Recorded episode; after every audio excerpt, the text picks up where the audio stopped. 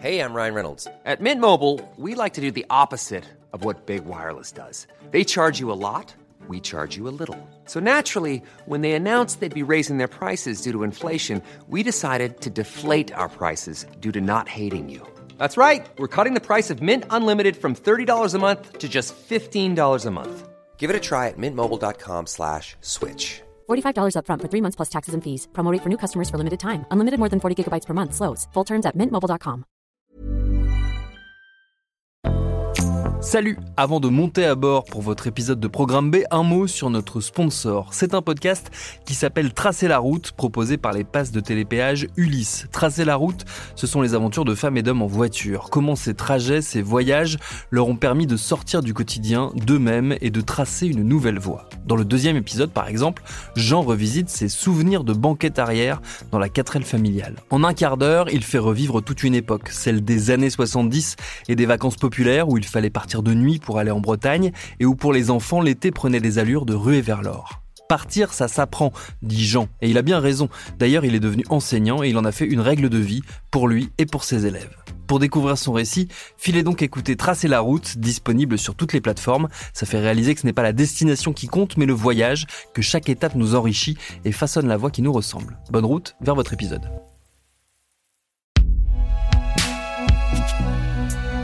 Binge. Salut, c'est Thomas Rozek.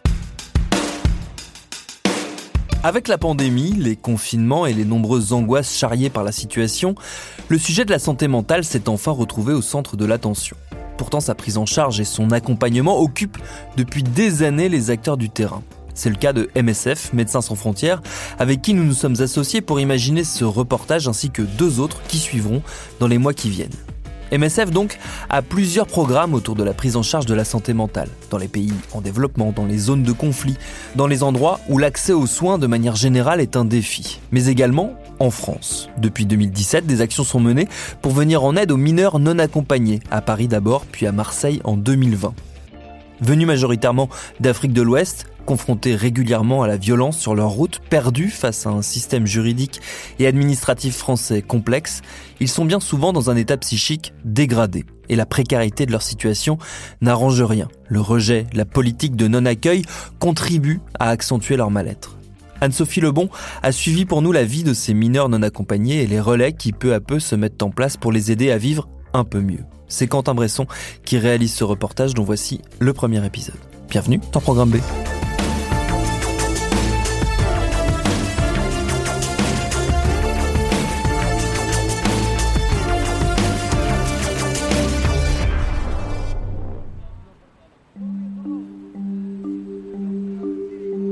Marseille, 20h30, devant le commissariat du premier arrondissement sur la Canebière. Un à un, chaque soir, des mineurs adolescents s'y rassemblent. Ils viennent chercher de l'aide auprès de bénévoles associatifs. Ce qu'ils veulent, c'est éviter une nuit à la rue avec ses dangers et ses violences. Je m'appelle Sima Kamara. Je viens de Guinée-Conakry. Euh, ça fait quatre ans, euh, ça fait quatre mois que je suis à, en France. Adap m'a envoyé à l'hôtel, mais Adap 13 m'a mis dehors maintenant. Maintenant, je venu à, sur les bénévoles maintenant, c'est les bénévoles qui s'occupent de moi maintenant. Chaque jour, on vient ici. Chaque 20h30, on vient ici. Coup, ce qui se passe ici, c'est que c'est une euh, permanence qui est organisée par l'association pour accueillir euh, les nouveaux jeunes qui arrivent à Marseille, qui sont dirigés euh, soit par l'ADAP qui sait qu'ils n'auront pas de place dans les médias, ou par d'autres associations, des maraudes qui commencent à connaître un peu notre travail. L'ADAP 13, c'est l'association départementale pour le développement des actions de prévention dans les Bouches-du-Rhône. Depuis plusieurs années, l'ADAP 13 est missionnée par le département prendre en charge les mineurs non accompagnés à leur arrivée sur le territoire marseillais. Et on a rendez-vous tous les soirs ici à 20h30, à la fois pour les nouveaux arrivants ou pour les jeunes qui dorment dans notre hébergement d'urgence, puisqu'ils ne peuvent pas y rester la journée. Euh, et donc on se retrouve ici à 20h30, on voit un peu les nouveaux, qui est en forme, qui a besoin d'aller voir un médecin rapidement, euh, qui euh, était déjà là la veille. Et dans la mesure du possible, ils retournent tous dans notre hébergement d'urgence à Noailles.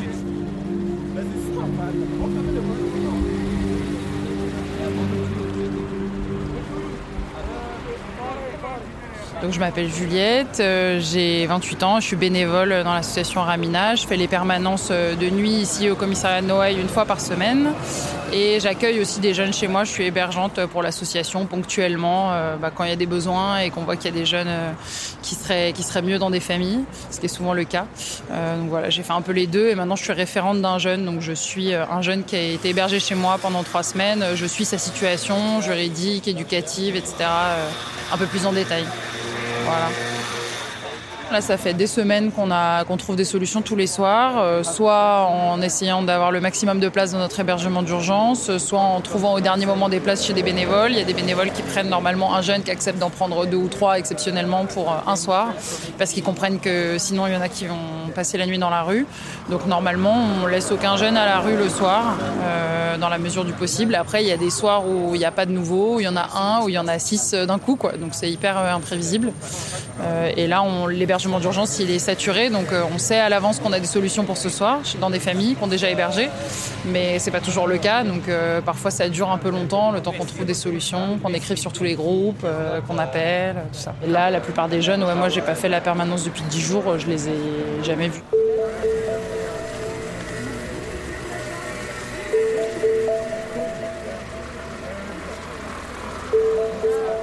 Suis Varé. Bon, je suis là presque 10 jours. Mais de la manière dont ils accueillent des gens, on n'a pas du tout aimé. Je suis là, je dors dehors. Donc on n'est pas du tout content pour ça. Bon, pour le moment, je suis là, je vais dormir. Il n'y a aucun endroit de dormir. Je suis là comme ça. Donc, matin, quand il me réveille, je suis dans la rue, tourner, tourner, tourner, tourner. Donc, il y a bientôt 16 ans. Donc, je vois ça, c'est pas trop juste. On cherche nos droits. En temps normal, on ne doit pas rester au dehors. C'est pas logique.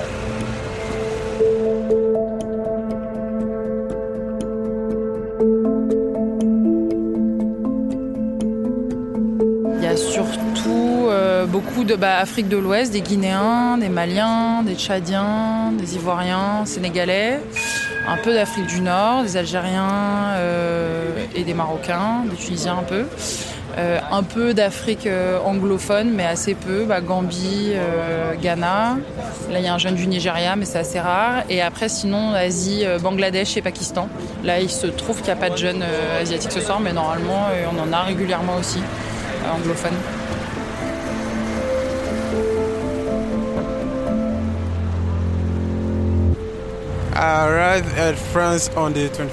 Je suis arrivé en France le 25 décembre, mais ici à Marseille le 26.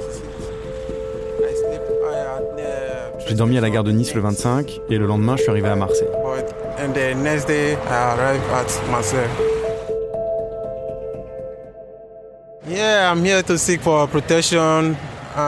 Je suis ici pour euh, trouver un abri. Oui, un abri. Je cherche un endroit pour dormir en fait, et aussi aller à l'école pour apprendre à parler français.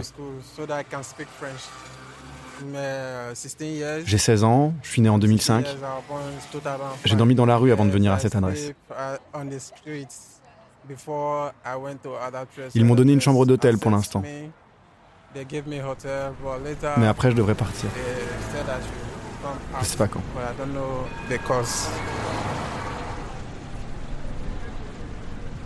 Les jeunes, quand ils viennent d'arriver souvent et qu'ils ont simplement passé la frontière avec l'Italie euh, quelques jours avant, ils viennent parfois de passer quelques nuits dans la rue ou à se cacher, à essayer de passer.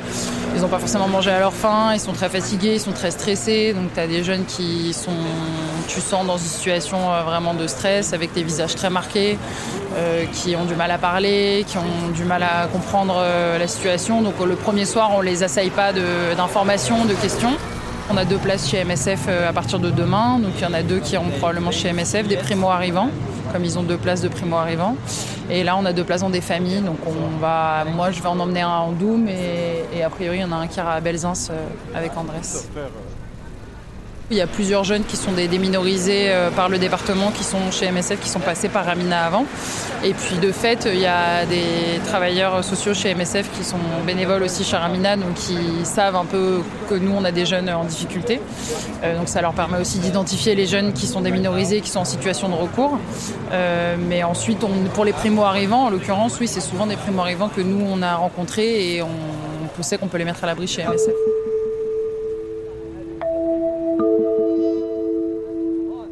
Moi, je transfère à Clise. Moi, j'ai 8 mois à Marseille. Après, transfert, euh, à, Annecy. Tu connais Annecy? Après, retourner ici pour, pour l'Est, ici, parce que moi, algérien.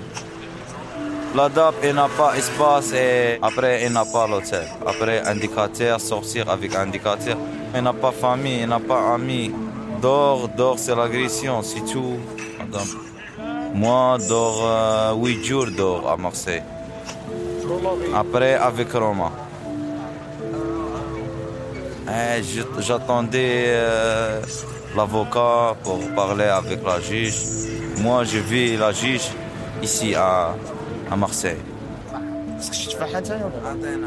Et après, au bout de à peine quelques nuits où voilà, ils ont passé des nuits au chaud, ils ont mangé, ils ont, ils ont eu l'occasion de se poser un petit peu, tu les retrouves quelques jours après quand ça arrive voilà, de refaire la perme une semaine après et c'est plus du tout les mêmes jeunes. Quoi. Ils ont retrouvé un peu la forme, ils tiennent plus droit, ils ont le sourire. Euh, ça leur a permis un tout petit peu de reprendre euh, des forces. Quoi. Que c'est là que tu vois quand même un peu l'effet de juste euh, leur avoir donné un endroit et leur avoir expliqué leur situation, leur avoir dit voilà, on va faire des démarches, on va trouver un avocat. Euh, leur donner un peu une estimation de aujourd'hui. On sait qu'a priori avec le département, ils vont attendre la mise à l'abri trois semaines, un mois, deux mois, mais au moins ils savent plus ou moins quoi. Parce que le problème c'est que pendant des mois, euh, voire des années, ils savent pas quoi. C'est l'incertitude permanente, euh, c'est la peur. Il y en a qui ont dormi à Saint-Charles plusieurs nuits, qui se sont fait voler des affaires, qui se sont fait agresser. Donc là, de se retrouver dans un espace un peu plus en sécurité où on leur explique voilà qu'on va essayer de défendre leurs droits, ça les rassure et ça les pose un peu même psychologiquement et physiquement. Quoi.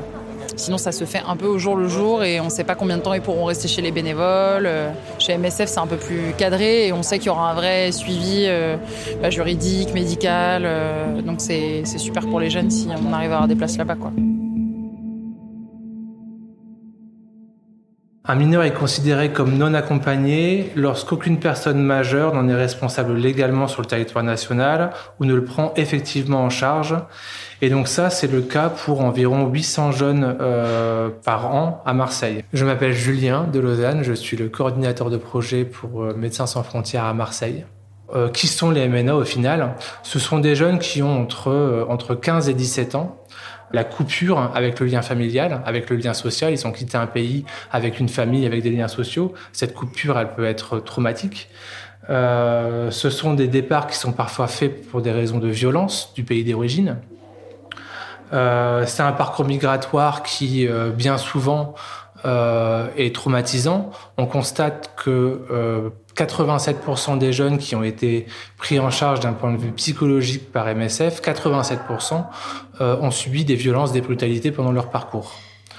Ce parcours, euh, on connaît, il passe aussi par la Libye. On connaît les erreurs qui sont effectuées sur, euh, sur les migrants en Libye. Il y a le parcours qui passe aussi par la, la Méditerranée. Et en gros, euh, ces facteurs de stress, ils s'ajoutent euh, sur une personnalité qui est en construction, qui est, euh, qui est fragile. Euh, pour ces jeunes, euh, l'État a l'obligation d'assurer une protection, une assistance, et ça, ça fait écho à la Convention internationale des droits de l'enfant. Cette compétence, elle est déléguée par l'État au conseil départemental, qui est donc censé assurer la gestion de l'aide sociale à l'enfance. En France, la loi impose au département d'offrir un accueil provisoire d'urgence à toute personne se déclarant mineur non accompagné. Livrés à eux-mêmes, ces mineurs sont considérés comme étant en danger. Ils doivent donc être accueillis et mis à l'abri. Dans les Bouches-du-Rhône, c'est l'association ADAP 13 qui est chargée de cette compétence pour le compte du département. le conseil départemental des Bouches-du-Rhône choisit de ne pas euh, appliquer cette, euh, protection. Je parle bien d'un choix puisque le, constat qui est tiré de nos, observations, euh, mais aussi des documents officiels du conseil départemental, euh, ces documents indiquent que 90% des jeunes font un passage à la rue euh, de plusieurs semaines à plusieurs mois avant même de pouvoir bénéficier de l'accueil provisoire d'urgence. L'accueil provisoire d'urgence, c'est donc une mise à l'abri qui est censée être immédiate et inconditionnelle pour tous les jeunes qui se déclarent mineurs. En l'occurrence, le conseil départemental, euh, structurellement, euh, met plusieurs semaines avant de mettre euh, en place cette, cet accueil qui est censé être immédiat. Il est effectué une évaluation pour vérifier que le jeune est mineur comme il le déclare. Euh, ces évaluations sont faites de manière assez surprenante. Elles sont faites de, à, charge. Euh, elles portent sur le récit du jeune sans forcément prendre en compte le psychotrauma qu'a pu suivre le jeune et elles débouchent environ à 50% sur la non-reconnaissance de la minorité du jeune. On a euh, donc une remise à la rue qui est faite sans que le jeune puisse avoir accès à des moyens de faire un recours. Ce qui est triste de constater, c'est que une fois qu'un jeune a été remis à la rue parce qu'il est euh, n'est pas déclaré euh, mineur, alors il se retrouve dans une sorte de vide juridique, c'est-à-dire que il n'est pas pris en charge par l'aide sociale à l'enfance et euh, il ne peut pas non plus avoir accès au dispositif pour adultes puisque euh, il se déclare mineur. Il est donc laissé à la rue sans aucune ressource et sans aucun moyen de subsistance. Il est donc à la merci de tous les trafics. Dis-moi, j'ai avancé quoi? Depuis 2020 à la tête de la ville de Marseille, l'actuelle municipalité porte une vision nouvelle face à l'urgence qui se pose dans la prise en charge des mineurs non accompagnés, en particulier sur les questions de leur mise à l'abri et de leur accès aux droits. Audrey Garino, adjointe au maire de Marseille, nous l'explique. Donc on a un renversement complet, si vous voulez, de, l'esprit même de la prise en charge de l'aide sociale à l'enfance, euh, qui fait que des gamins chez nous errent dans nos rues, donc des gamins de 15 ans, de 16 ans, de 17 ans, après un parcours de vie euh, terrible, hein, qui ont traversé euh, l'Afrique, qui ont traversé pour certains la Libye, les geôles libyennes, puis la Méditerranée, arrivent chez nous et vivent à la rue. Jusqu'à les je suis Audrey Garino, je suis adjointe au maire de Marseille en charge des affaires sociales, de la solidarité, de la lutte contre la pauvreté et de l'égalité des droits. Voilà, ça c'est la réalité dans une ville comme la nôtre. Euh, ça a été une réalité qui a été constatée par le tribunal administratif, puisqu'il y a plus de 300 condamnations ces deux, trois dernières années du conseil départemental, qui est le conseil départemental le plus condamné de France sur ces questions. Donc c'est pas moi qui le dis, encore une fois, hein, c'est pas une lecture politique, c'est factuel, c'est la, loi, c'est la justice. Donc effectivement, c'est quelque chose qui nous, inquiète beaucoup, euh, parce qu'on parle d'enfants, on parle de, gamins, de mineurs, quel projet politique procède au fait de laisser des gamins 1 à 6 mois dans la rue après les parcours de vie qu'ils ont eus déjà? Ces gamins, quand ils arrivent chez nous, c'est le bout du chemin pour eux. Ils ont enfin réussi euh, l'ambition qui était, qui était la leur de, partir et d'arriver dans un pays sûr qui va les accueillir. Et on les accueille en les laissant vivre sous le pont de la gare Saint-Charles pendant un mois, pendant deux mois, pendant trois mois. Qu'est-ce qui peut se passer? Qu'est-ce qui peut, c'est pour ça que je parle de projet politique parce que qu'est-ce qui peut sortir de positif d'une situation comme celle-là? Rien. Rien. Ils sont à la merci de tous les réseaux, de tous les trafics. Euh, ils ont évidemment des, pathologies euh, qui peuvent être lourdes d'un point de vue psy parce que encore une fois, ils ont eu un parcours, et notamment un parcours migratoire euh, extrêmement violent. Et donc au contraire, il faudrait une prise en charge renforcée de ces gamins quand ils arrivent. Ça, ne peut être pire qu'après trois mois d'errance. Bah, nous, on a une limite d'action. C'est que nous n'avons pas le droit de faire de l'accueil de mineurs, nous, ville de Marseille. Et en même temps, on ne peut que constater, chacun est capable de constater qu'on laisse ces gamins seuls, sans aucune prise en charge. je ne parle pas des associations qui font évidemment très bien leur travail. quand on peut aider les faits, quand on peut accompagner euh, des structures qui font de l'hébergement solidaire, qui font de la, comme avec MSF par exemple, de, de, l'accueil des ce qu'on appelle des déminorisés. On le fait, hein, on, a ce travail constant-là, on a ce souci-là, mais par contre, on ne peut pas se substituer. MSF a une mission France, à Marseille, mais MSF urgentiste humanitaire euh, qui va gérer euh, des, crises sanitaires ou des euh, en Afrique, en Asie, en Amérique du Sud, a ouvert une mission à Marseille. Ça en dit déjà long sur l'état de, voilà, de désengagement d'un certain nombre de pouvoirs publics sur cette question-là. On a une, très très grande richesse du tissu associatif qui œuvre dans le champ de la solidarité. Heureusement, j'ai envie de vous dire, heureusement qu'ils sont là. Hein, et encore plus sur la question évidemment des, des, MNA. Ce, tissu associatif là où ces collectifs citoyens, il s'est aussi constitué bah, sur les carences de l'action publique. Moi, je, me demande toujours comment. Alors, ces gamins ont une résilience extrêmement forte hein, certainement beaucoup plus forte que la nôtre. Euh, mais je me demande toujours comment, voilà, comment est-ce qu'ils peuvent s'en sortir. Parce que la rue, c'est dur quand même. Et la rue, quand t'as 16 ans, ou 17 ans, quand tu es déjà fragile, que tu es seul, que tu parles pas la langue, et donc tu es soumis à tout, à toutes les violences.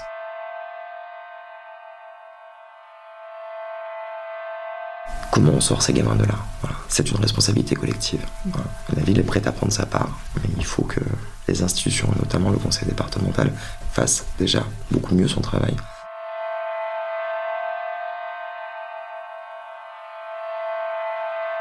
Évidemment, euh, il existe euh, des, réseaux solidaires qui vont euh, prendre en charge ces jeunes. Ces réseaux solidaires, MSF en fait partie, mais il y a aussi beaucoup de bénévoles, structurés ou non en association, en collectif. Et euh, l'objectif de ces solidaires, c'est de réduire les risques pour ces jeunes. Et le collectif Ramina qui fait des maraudes et qui nous réfère des, jeunes qui se trouvent dans la rue. Soutien 59 Saint-Just apporte aussi une aide à ces jeunes, euh, que ce soit une aide juridique mais aussi un hébergement.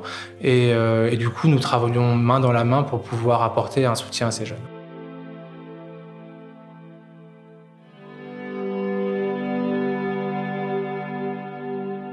Parce qu'en fait ici c'est donc un squat.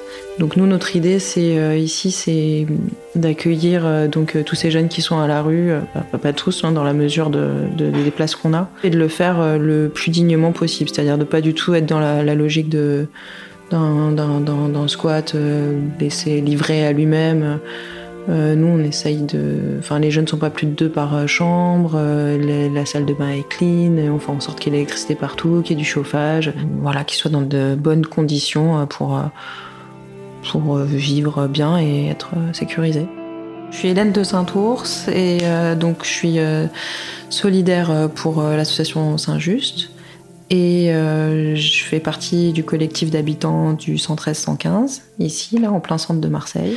Euh, il s'agit de 10 mineurs isolés, donc euh, des jeunes étrangers euh, qui devraient être mis à l'abri par les services du département, mais qui ne le sont pas et qui en attendant sont à la rue dans un grand dénuement. Alors les primo-arrivants, donc c'est des mineurs qui viennent d'arriver à Marseille. Et qui doivent être, selon la loi, mis à l'abri par le département dans les 48 heures, mais qui, dans la réalité, sur Marseille, peuvent attendre jusqu'à deux mois. Donc euh, eux, ils vont pointer à la DAP 13, qui est donc le service du département qui est censé les héberger. Euh, et, eux, bah, en fait, en attendant, ils sont à la rue. Euh, bah, là, ils arrivent complètement bah, livrés à eux-mêmes, seuls et sans rien. En fait, ils dormaient sous la gare. Et voilà, donc c'est souvent leur, bah, c'est leur premier, leur premier lit depuis longtemps digne de ce nom. Et, euh, et il continue euh, du coup à aller au département euh, tous les deux jours, lundi, mercredi, vendredi, pour dire je suis là et je suis censée être mise à l'abri. Donc en effet, il y a des primo-arrivants, il y a des jeunes qui sont en recours déjà pour parce qu'ils ont été évalués négativement, c'est-à-dire qu'on leur a dit qu'ils n'étaient pas mineurs et ils doivent maintenant prouver qu'ils sont réellement mineurs. Eux, ils arrivent dans une grosse angoisse bah, par rapport à qui sont, ce qu'ils doivent dire. Le fait d'avoir vécu cette première évaluation, souvent, ça les met quand même vachement euh, en situation de plus savoir comment se comporter, en fait. On imagine toujours que leurs traumatismes, ils se sont passés avant d'arriver en France. Et en réalité, les traumas, ils continuent à s'accumuler. Nous sommes ce que tout le monde appelle communément des mineurs non accompagnés. Un mineur non accompagné est un, jeune qui est sans abri sur le sol français. Malheureusement, la DAP nous, nous ne reconnaît pas comme mineurs. Parmi nous, presque tout le monde a dormi dans la rue. Euh, pour ça que, travaille MSF, euh, c'est pour euh, faire valoir cette présomption de minorité qui permettrait à un jeune qui a été remis à la rue de ne pas l'être et d'être pris en charge par le conseil départemental, d'être protégé jusqu'à épuisement des voies de recours. Pour notre âge, ce n'est pas normal. Qui est-ce que je vais devenir dans une semaine, dans un mois, dans un an? Qui est-ce que ça vous dit avoir 18 ans quand on n'est pas de papier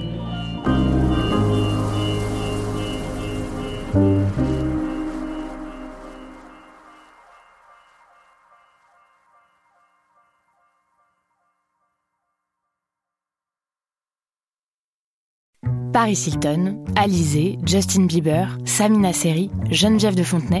Oui, ok, vous les connaissez, mais est-ce que vous les connaissez vraiment Vraiment? Bien souvent, on croit savoir deux, trois trucs sur ces personnes, mais en fait, leurs histoires sont bien plus complexes qu'on veut bien nous faire croire. Avec des vies faites de drames, de traversées du désert, de peine et même de trahison. Oui, même de trahison.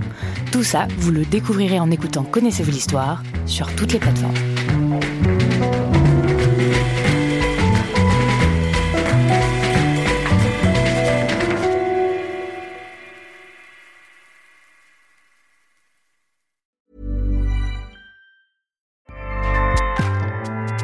ACAST powers the world's best podcasts. Here's a show that we recommend. This is Roundabout Season 2, and we're back to share more stories from the road and the memories made along the way. We're talking rest stops, if we're stopping to get gas. You will be timed. you will be for sure. Misguided plans. I grew up in the city, so I have like you know, a healthy fear of real extreme darkness. this was like wilderness. A lot of laughs. Y'all weird, but you, yeah, you, you were different. Like you were real different, bro. I can't really put my finger on it.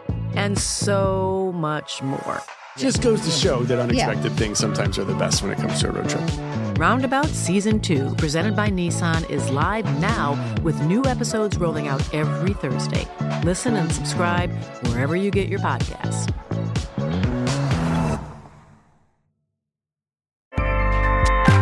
ACAST helps creators launch, grow, and monetize their podcasts everywhere.